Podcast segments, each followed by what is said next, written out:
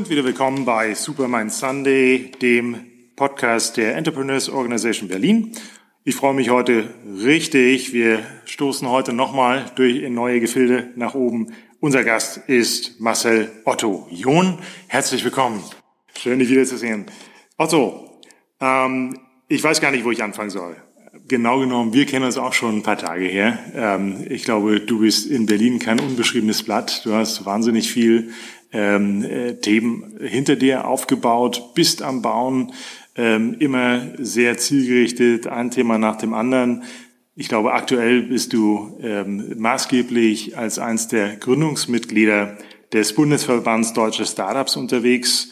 Ähm, da gibt es, glaube ich, ein paar spannende Themen, über die wir nachher mal reden können. Ähm, du hattest bei, als CEO der, äh, des Bundeswehr Cyber Innovation Hubs bis Ende letzten Jahres ähm, maßgeblich äh, dazu beigetragen, dass viele Innovationsthemen jetzt auch gerade äh, in der Bundeswehr nach vorn gekommen sind. Davor hast du eine äh, sehr beeindruckende Unternehmerkarriere, mehrere Startups aufgebaut, zum Teil sogar eines der ersten AI-Neuro-Unternehmen äh, bis zum Börsengang mit begleiten können. Ähm, sehr beeindruckend und sogar eine politische Ader. Ähm, ich glaube, äh, äh, das sind alles nur einige von wenigen Etappen, über die wir nachher sprechen können. Du hast, glaube ich, die EO auch erstmal wirklich maßgeblich nach Europa gebracht, dann nach Deutschland gebracht. Ich glaube, das sind jetzt 20, 22 Jahre, auf die du da zurückblickst. Da gibt es wahrscheinlich wahnsinnig viel ähm, äh, äh, Themen, äh, die, über die wir da reden können. Ähm, und bist jetzt wahrscheinlich sicherlich immer noch äh, Boardmitglied äh, von EU Global, ja, mit äh, europäischem Schwerpunkt dort.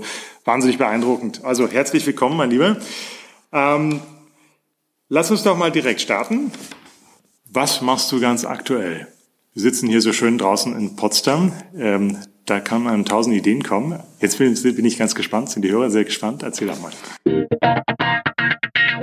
Genau, ich, hab, ich bin ja, wie du richtig gesagt hast, ähm, zum Jahreswechsel aus der Bundeswehr ausgestiegen und, ähm, und bin sozusagen äh, gleich in den Corona-Lockdown äh, gestolpert. Und ich muss sagen, das hat richtig gut gepasst, weil ich hatte mir vorgenommen, jetzt erstmal ein bisschen Monate Zeit für die Familie und für mich selbst zu nehmen. Und genau das habe ich die letzten Monate gemacht. Ich habe jeden Tag ein, zwei Stunden Sport gemacht. Ich habe äh, den Tag genossen mit, mit der Familie und, äh, und äh, genau, habe den Schreibtisch ein bisschen aufgeräumt und dabei auch ein paar Ideen für die Zukunft entwickelt. Ja. Aktuell hast du mir, glaube ich, mal äh, zugeworfen, du baust an was Neuem. Kann man da schon ein bisschen was dazu sagen? Ich habe ja im letzten Jahr öfter mal das, das Stichwort von Start-up gehört. Wie sieht's denn da aus? Ja, wir, äh, genau, dann machen wir es doch jetzt äh, ähm, äh, publik hier in diesem Podcast zum ersten Mal. Also ich gründe zusammen mit ein paar anderen äh, äh, ehemaligen Kollegen einen Verein namens Start Up, also Start mit Doppel-A. Ähm, das ist natürlich maßgeblich geprägt von den letzten vier Jahren, ähm, in denen ich im Verteidigungsministerium in der Bundeswehr aktiv war und gesehen habe, was öffentlicher Sektor eigentlich bedeutet. Und ich glaube, dass der öffentliche Sektor dringend reformbedürftig ist. Wir haben ein dysfunktionales System. Ja. Wir haben aber gute Leute. Ja, und, ähm, und was wir gründen wollen mit Start-up, ich, sag, ich mache so einen Kreis der EO, oder sage ich mal so eine Art EO für den Public Sector. Ja. Ähm, ich glaube sehr an das Prinzip des Peer Group Learnings. Ich habe ja. selbst die letzten 22 Jahre meinen eigenen Führungsstil und mich selbst weiterentwickeln können durch die, durch die auch Selbstreflexion mit anderen. Und, ähm, und das ist etwas, was ich in, sozusagen in den öffentlichen Sektor eintragen möchte. Ja. Ich glaube, ähm, unser, unser Staat, unsere Gesellschaft können davon nur profitieren, weil eins ist ganz, ganz klar, wir werden die Herausforderungen, die wir als Gesellschaft zu meistern haben, nur dann meistern können, wenn der Staat lernt, anders zu arbeiten. Wir brauchen eine andere Führungs- und Zusammenarbeitskultur. Darum geht es. Wenn ich das hier auch sagen darf, gleich ein bisschen Werbung machen. Äh, ich würde mich sehr freuen, wenn ein paar DO-Mitglieder da mitmachten ähm, und mit ähm, helfen, dieses, dieses Konzept ähm, äh, zu übertragen auf den öffentlichen Sektor. So. Viele machen auch leider den Fehler zu vergleichen Wirtschaft mit öffentlichen Sektor. Da wehre ich mich immer gegen, weil ich habe die Erfahrung gemacht, dass in den großen Konzernen die Führungskultur auch nicht besser ist als in, im öffentlichen Sektor. Ähm, auch nicht in jedem Startup. Hm. Ja, weißt du auch, das, da muss man sehr vorsichtig sein. Ja? Ähm, und ähm, ähm, ja, mindestens die Hälfte der Startups sind unterdurchschnittlich, das darf man nicht vergessen. aber ähm, ähm, aber ähm, was, was glaube ich, maßgeblich ist, ist, Startups sind Organisationen, die im stetigen Wandel und im, im, in der Veränderung, überwiegend im Wachstum, aber auch mal äh, in, äh, in, der, in der negativen Veränderung leben. Und, und das prägt Anführungs- und Zusammenarbeitskultur. Ja. Und wenn, wenn, du dir mal die, die Budgets da vor Augen führst, dann ähm, äh, steht da jegliche Startup-Aktivität in Berlin Geld, im Schatten. Ja? Aber lass uns vielleicht mal rumschwenken. Du warst jetzt in, im Rahmen des Bundesverbands äh, deutscher Startups ähm, sicherlich auch irgendwie ein bisschen involviert. Ist ein bisschen wahrscheinlich nicht. Ja, ne? Also da, da, da muss der Credit wirklich anderen Personen, äh, Florian Nöll und vor allem jetzt auch Christian Miele, ähm, äh, den beiden zu kommen. Also Florian Nöll hat das äh, auch mit Sascha Schubert und ein paar anderen Mitstreitern zusammen wirklich aufgebaut. Ähm, ich war ganz am Anfang, äh, als wir das gegründet haben, ich bin Mitgründer mhm. und ganz am Anfang sind auch ähm, letztendlich auch EO-Erfahrungen und politische Erfahrungen damit eingeflossen. Ja. Ähm, aber ähm, die, die Credits für den ganz, ganz tollen Aufbau dieses äh, Vereins gehen wirklich an, an Florian. Ja. ja, jetzt lass uns doch mal so richtig zum Eingemachten kommen. Du hattest ähm, eine der möglicherweise Vorreiterfirmen im europäischen Kontext äh, für Neudeutsch AI ähm, hochgezogen. Eine Firma, die ist, glaube ich, bekannt unter dem Namen Indemia. Ja, sollte jetzt ein milliardenschweres Unternehmen sein, wenn ich das noch richtig äh, in Erinnerung habe, ähm, ist, glaube ich, übernommen worden oder sogar ein IPO gemacht. Aber noch viel spannender, erzähl uns doch mal, wie es damals losging. Versetz uns doch mal in die, die, den Ursprung, die ersten äh, ein, zwei Jahre zurück. Mit wem hast du es gestartet? Wie kamst du auf die Idee? Wie, ist, wie hat sich das entwickelt? Ja, der Ursprung war ähm, ein Forschungszentrum für künstliche Intelligenz und Computer Vision, ein An-Institut der, der Uni Bochum, das ich damals geleitet habe. Und äh, das ist sozusagen ein Spin-off daraus. Ähm, die äh, ich habe das Unternehmen gegründet zusammen mit meinem Geschäftspartner Christoph von der Malzburg, der der Erfinder der Gesichtserkennung ist und daraus ist entstanden ein, ein Unternehmen für Digital Identity, ähm, so ein bisschen sowas wie die ähm, äh, nordamerikanische Bundesdruckerei.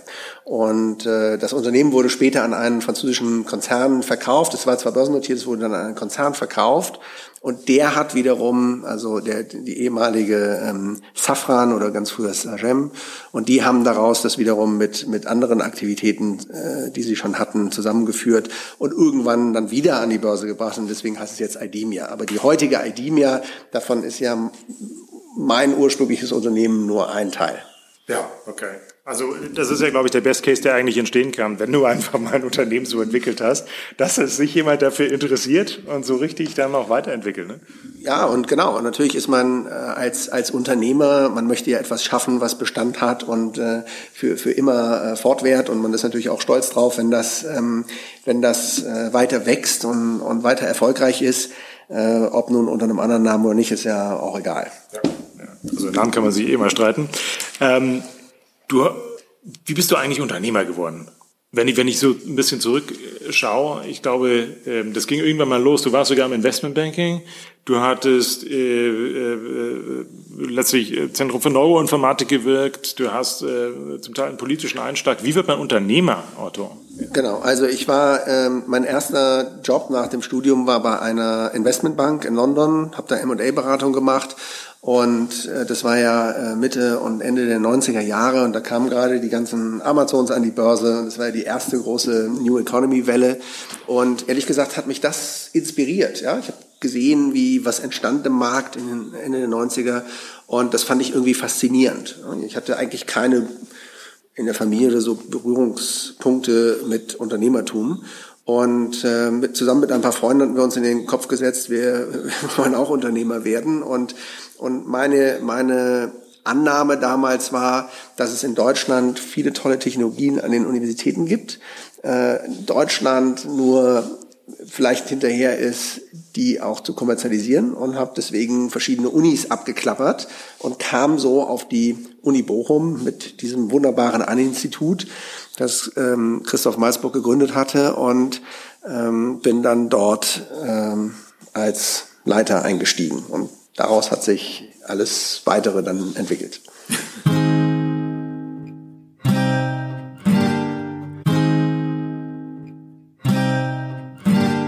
Was wünschst du dir denn, was hätte dir jemand gesagt, Otto, als du 20 gewesen bist?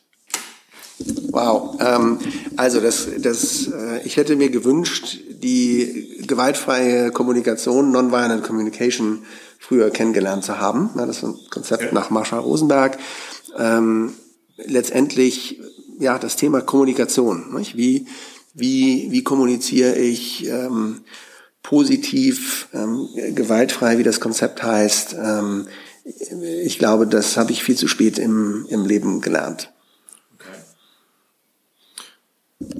Gibt es eigentlich so ein paar Lebensweisheiten, Zitate, an die du zurückdenkst, vielleicht die dich geprägt haben oder nach denen du jetzt lebst?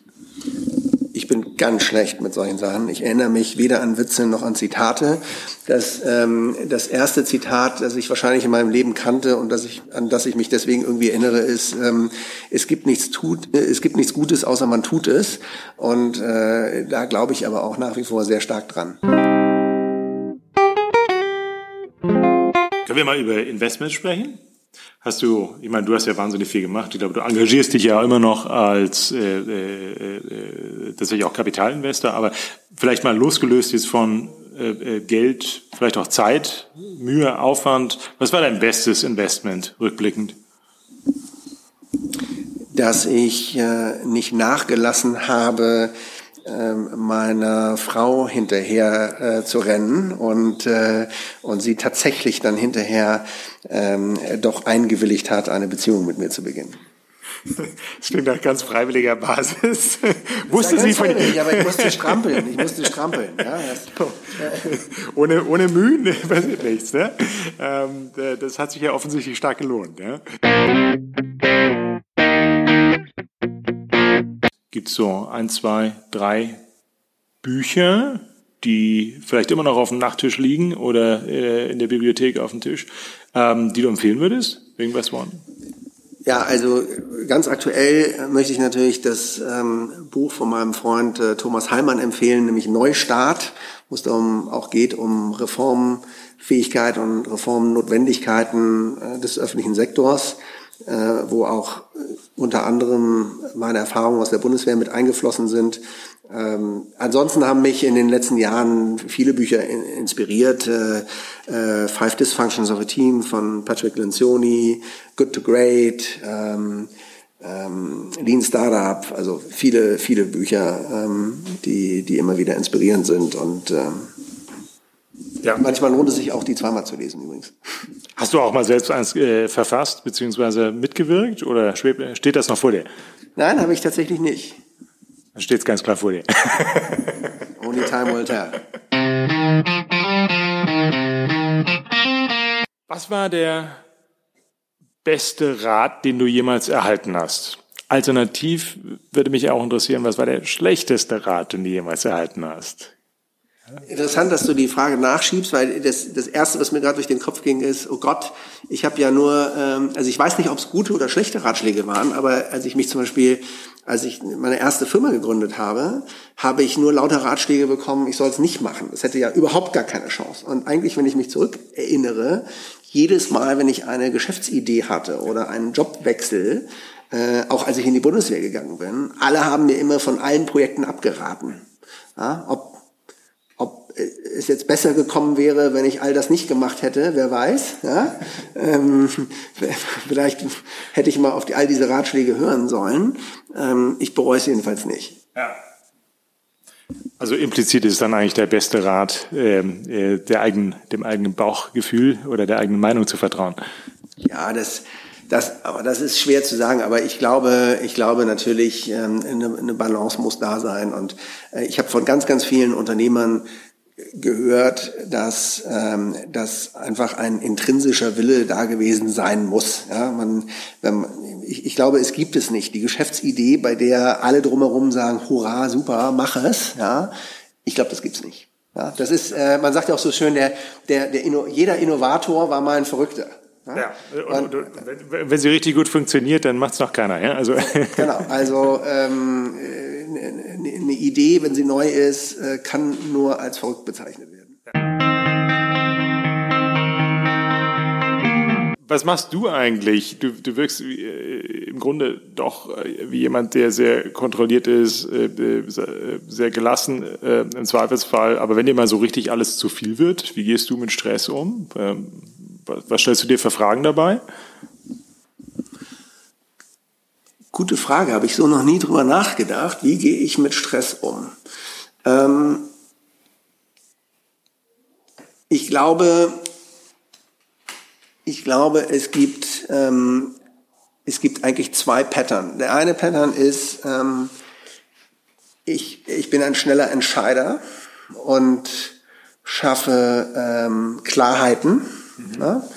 Und ich glaube, ich bin ganz gut darin, den Kern schnell zu erfassen und dann auch entscheiden zu können. Ja? Das andere, es gibt auch so ein anderes Pattern an mir, dass ich auch gerne erstmal rausgehe, also erstmal einen Abstand nehme, also und, schlafe zum Beispiel. Ja? Ähm, ich kann auch hervorragend gut, wenn es zu viel wird, mich abends ins Bett legen und erstmal richtig gut durchschlafen ähm, und oder oder Sport machen und einfach auf ganz andere Gedanken kommen. Ja? Also so, so einen Schritt rausnehmen erstmal. Und ähm, ja, das äh, das sind wahrscheinlich so die, die Verhaltensmuster, die man dann bei mir wiederfindet. Was ich auch brauche, ich brauche einen, einen klaren Schreibtisch.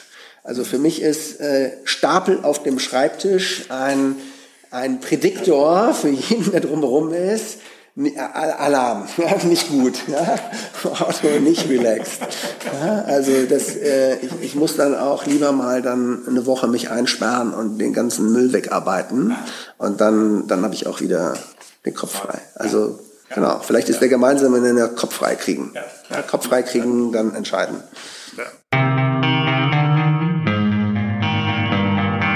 Was sind so die Themen außerhalb von beruflichen Umfeldern? Äh, woran, woran tüftelst du dort? Weiß nicht, schraubst du gerade ein Boot zusammen oder hast du irgendwelche anderen Themen, die dich jetzt so irgendwie inhaltlich interessieren, über die gar nicht so richtig reden oder auch nie jemals auf dem Podcast veröffentlichen wolltest? Um Gottes Willen, also dazu gehört Handwerken ganz bestimmt nicht. Ja. Also weder an meinem Boot mache ich irgendwas, noch, noch äh, ich habe ja so ein Cross-Motorrad und die meisten Motorradfahrer sind ja auch so Schrauber. Ähm, äh, ich habe noch nie irgendwas da angefasst, ja, das wäre überhaupt nicht mein Ding. Nein, ähm, also meine, meine großen Leidenschaftsthemen sind tatsächlich ähm, äh, sind, sind Führungs- und Zusammenarbeitskultur. Ich glaube sehr an, an äh, Organizational DNA ja, an, die, an, das, an das Herz und die Seele einer Organisation, eines Teams, oder viele sagen, nennen das Kultur. Und ähm, ich glaube, Kultur ist der Differenzierungsfaktor zwischen Organisationen. Mehr als alles andere. Mehr ein, ein Produkt ist heute nicht mehr langlebig. Ja? Eine, eine ja. Idee, ein erfolgreiches Produkt kann, kann in drei Jahren schon wieder gar nichts bedeuten. Und, ähm, und auch Mitarbeiter. Ja? Ähm, in einer Welt ähm, der, der freien Mitarbeiter, ja, New Work Modelle und so weiter. Ich glaube, die, die Kultur ist das, was, ähm, was wirklich ein, eine Organisation ausmacht. Und ich glaube, das ist auch nicht so schnell veränderbar. Das hat auch länger Bestand. Ja, wir sehen es ja, wie schwer es ist, eine Organisation zu transformieren. Absolut. Und, ähm, und, das, und ich glaube auch sehr daran, dass, ähm, dass da der äh, sozusagen versteckte Hebel steckt für, für wirklich nachhaltigen Erfolg. Ja, ja. das organisatorische Gedächtnis erstmal aufzubauen ne, und dann äh, weiterzuschleifen. Das ist äh, äh, ein Hobby, was dir, glaube ich, auch noch immer ermöglichen würde, irgendwann mal ein Buch darüber zu schreiben. ich Was glaube. Ist aber mit dem Buch?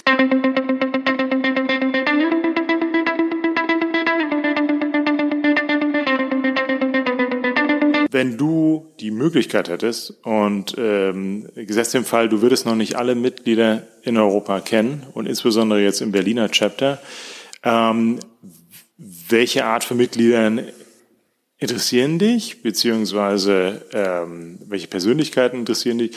Womit würde man Otto jetzt quasi aus Potsdam schnell nach Berlin bekommen ähm, zum Dinner, zu Drinks? Ja, du hast alles gesagt. Dinner und Drinks. Das, ist, das, das kriegt man mich immer schnell überall hin. Nein, ähm, also das, ich weiß nicht, ich glaube, da sind zwei, drei Fragen drin versteckt. Also welche, welche äh, Menschen interessieren mich? Ähm, eigentlich alle, die eine spannende Geschichte zu erzählen haben, die was, ähm, die, die durch Höhen und Tiefen gegangen sind und bereit sind, diese, diese Tiefen und diese Herausforderungen zu teilen und die, und die aus diesen Tiefen und Herausforderungen auch was gelernt haben, ja, die was, die, die nicht einfach A vorgefunden haben und es jedes Jahr fünf Prozent besser gemacht haben, sondern die, die, die, äh, und dann ist irgendwann A plus entstanden, sondern wirklich die von A zu B transformiert haben. Das finde ich immer spannend. Ob es nun aufgebaut ist oder komplett verändert, also wirklich äh, diese Hürden geme gemeistert haben. Äh, das finde ich immer wieder spannend. Das finde ich auch an EO spannend, dass man äh, nicht nur gegenseitiges Schulterklopfen betreibt, sondern auch mitbekommt, was die was die Schattenseiten waren. Ähm, und äh, deswegen auch so, im, wenn ich denke auch an Formate, nicht? Also es gibt ja so viele Konferenzen und sowas, zu denen man eingeladen wird. Und ich, ich kann ehrlich gesagt diese ganzen äh, Marketing-Shows nicht mehr sehen. Das interessiert mich auch nicht. Ja, oder diese ganzen oder äh, gerade auch auch die die äh, diese ganzen Konzernchefs und und äh, Minister und sonst was, die diese vorgeschriebenen Reden halten, finde ich sowas von langweilig. Aber wenn wenn jemand seine eigene Story erzählt, ja, das finde ich immer wieder extrem äh, lehrreich und und spannend. Ja. ja. Ähm, ja. Und wenn das dann noch in einem netten Rahmen ist, das finde ich übrigens auch immer wieder eher sehr nett, äh, dass man dann nicht in irgendeine Kongresshalle verschwindet, sondern äh, vielleicht bei einem, bei einem Abendessen solche Impulse kriegt, dann, dann umso netter. Dein Lieblingssport?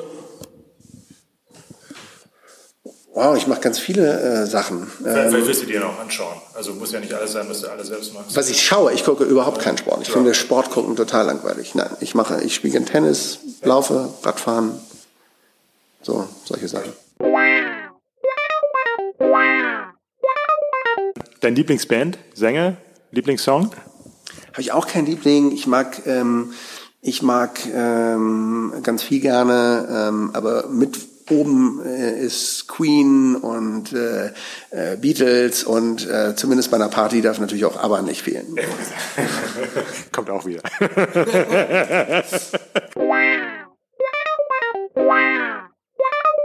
Ich habe neulich ein, ein sehr nettes japanisches Restaurant in, in äh, der ähm, Kantstraße kennengelernt aber ich weiß jetzt auch nicht mal mehr, wie es heißt. Das habe ich vergessen. Aber sehr, sehr netter Japaner in so einem alten Supermarkt. Der sieht so aus, von außen wie so ein Graffiti besprühter, äh, äh, schlechter, alter äh, Supermarkt. Ja? Das ist genau, was du meinst. Also kennt man 893 musste man äh, in der Vergangenheit lang vorausbuchen. Coole Location, ja. Und, und was ich natürlich äh, liebe in Berlin ist die Eingangstür von Bar 1000.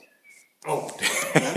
du meinst diese unter der Brücke. unter der Brücke, ja, genau, genau. Da muss, muss man wirklich darauf hingewiesen werden. Ja. Aber man, man erkennt es meistens, weil so eine Schlange davor steht. Ja, ja genau.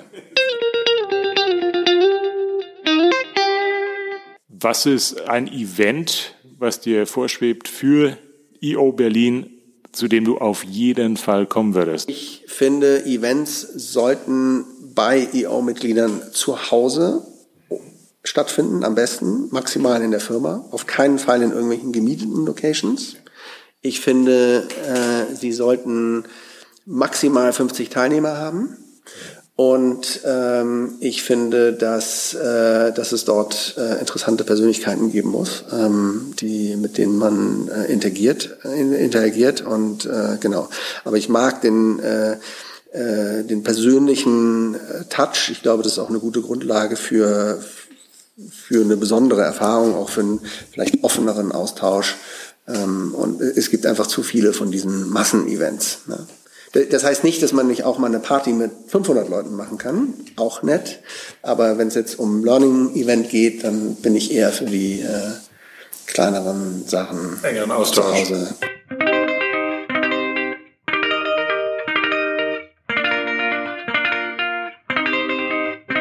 Jetzt ist die Zeit schon viel schneller rumgegangen, als wir eigentlich gedacht haben. Ähm, es war grandios, dich mal eins zu eins so in der Tiefe zu erleben. Das ist äh, nicht, nicht tagtäglich möglich. Vielen Dank, dass du dir Zeit genommen hast. Das waren sehr spannende Einblicke. Ich glaube, es gibt wahnsinnig viel, ähm, äh, äh was man so zwischen den Zahlen auch hier kennen kann.